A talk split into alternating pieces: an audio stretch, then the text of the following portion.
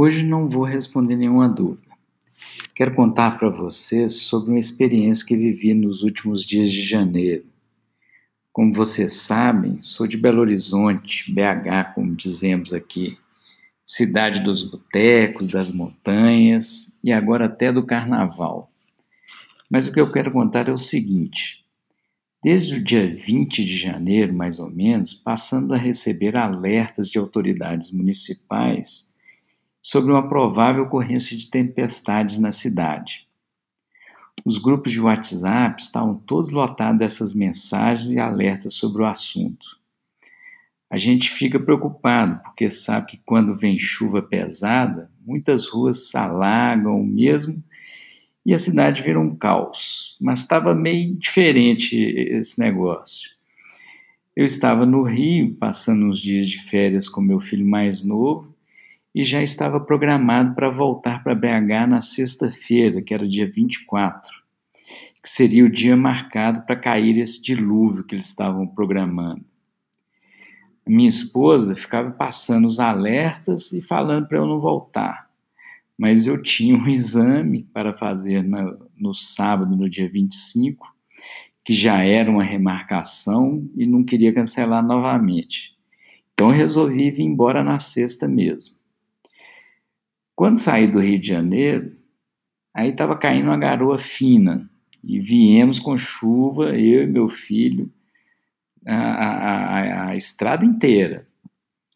Né? E logo que a gente chegou no primeiro pedágio, antes da subida da Serra de Petrópolis, meu telefone tocou e já era um amigo pedindo ajuda né, falando que a casa dele tinha sido invadida por um barranco, que estava completamente desorientado, não sabia o que, fazia com a família, os bichos estavam debaixo da terra. Aí eu já fiquei chocado, não podia fazer nada por ele, né, a não ser ligar para algumas pessoas. Falei com ele que eu estava na estrada, enfim, né, continuei viagem. Meu filho, que começou a viagem do meu lado, já tinha ido para o banco de trás para tirar um cochilo.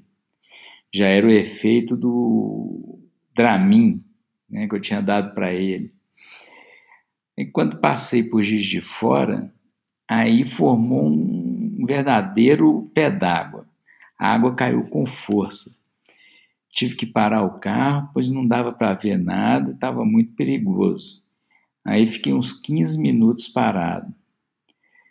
Voltei para a estrada e ainda dei aquela básica parada no Roselanches para tomar um café, comer um sanduíche e segui para Belo Horizonte. Né? Cheguei em Belo Horizonte com o tempo normal, não estava chovendo nem nada. E o final de semana acabou continuando assim: dava um sol, caiu uma chuva e assim foi. Quando foi na segunda-feira, começaram novamente os alertas para temporal na cidade. E aí, no fim de tarde da terça-feira, dia 28, o céu desabou sobre a cidade. Muita água, gente, mas muita água mesmo.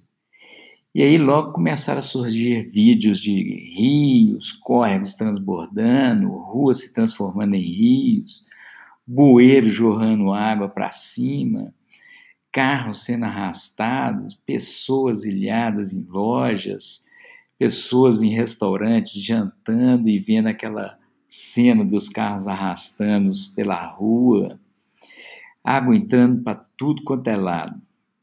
Foram umas duas horas de muita água sobre a cidade, um verdadeiro caos. E as recomendações eram para ninguém sair de casa. E eu obedeci, né? Aí na quarta pela manhã, fui deixar meu filho mais velho numa consulta e resolvi começar a circular pelos locais atingidos. Né? Era um cenário de caos que eu vi, viu? Muitos carros abandonados, completamente destruídos, outros tantos já sendo rebocados. Aliás, numa região que foi mais atingida, na região central aqui da capital, o trânsito estava bloqueado para os carros, mas a rua estava engarrafada de caminhão reboque, trator, caminhão caçamba, caminhão de empresa de desentupimento. Olha, estava uma confusão danada e muita, mas muita gente.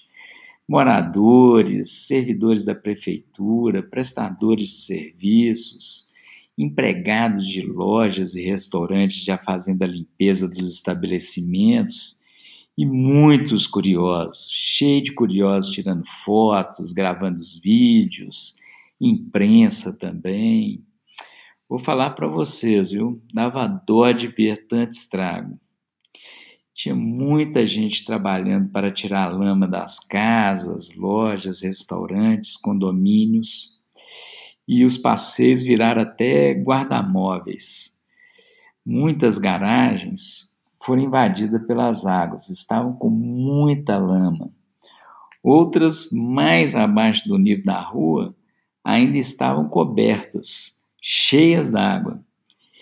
E gente para lá, bombeiro para cá, muitos grupinhos de moradores conversando sobre a situação. E aí eu conversei com algumas das pessoas. Olha, deu dó de ver a situação que estavam passando. Tinha prédio que a garagem estava completamente tomada pela água.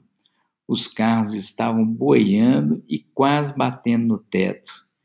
Contei ali umas sete mangueiras daquelas que os bombeiros tiram né, para bombear a água, saindo da garagem, mas somente uma estava tirando água.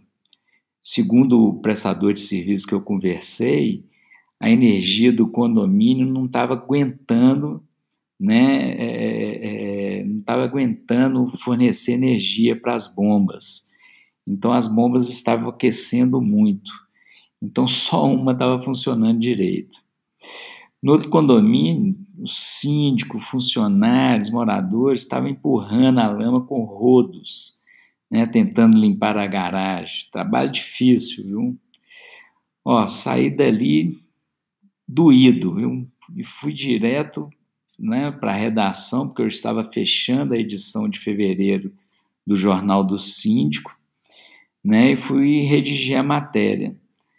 Né, vou te falar, conversei com muitas pessoas, mas os outros depoimentos vocês vão poder conferir no post que eu deixei no blog ou também através do Jornal do Síndico. Tá bom? Era essa a, a, o que eu queria passar para vocês, um pouco do que, que aconteceu e do que, que nós vivemos nesse final de janeiro em BH. E a chuva continua ainda, coisa de louco, só.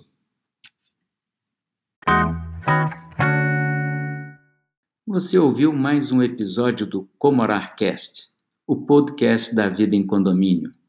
Gostou do conteúdo? Foi útil? Então compartilha aí, avalia pra gente Quer saber mais? Acesse nosso perfil no Instagram, co.morar. Quer encaminhar uma dúvida?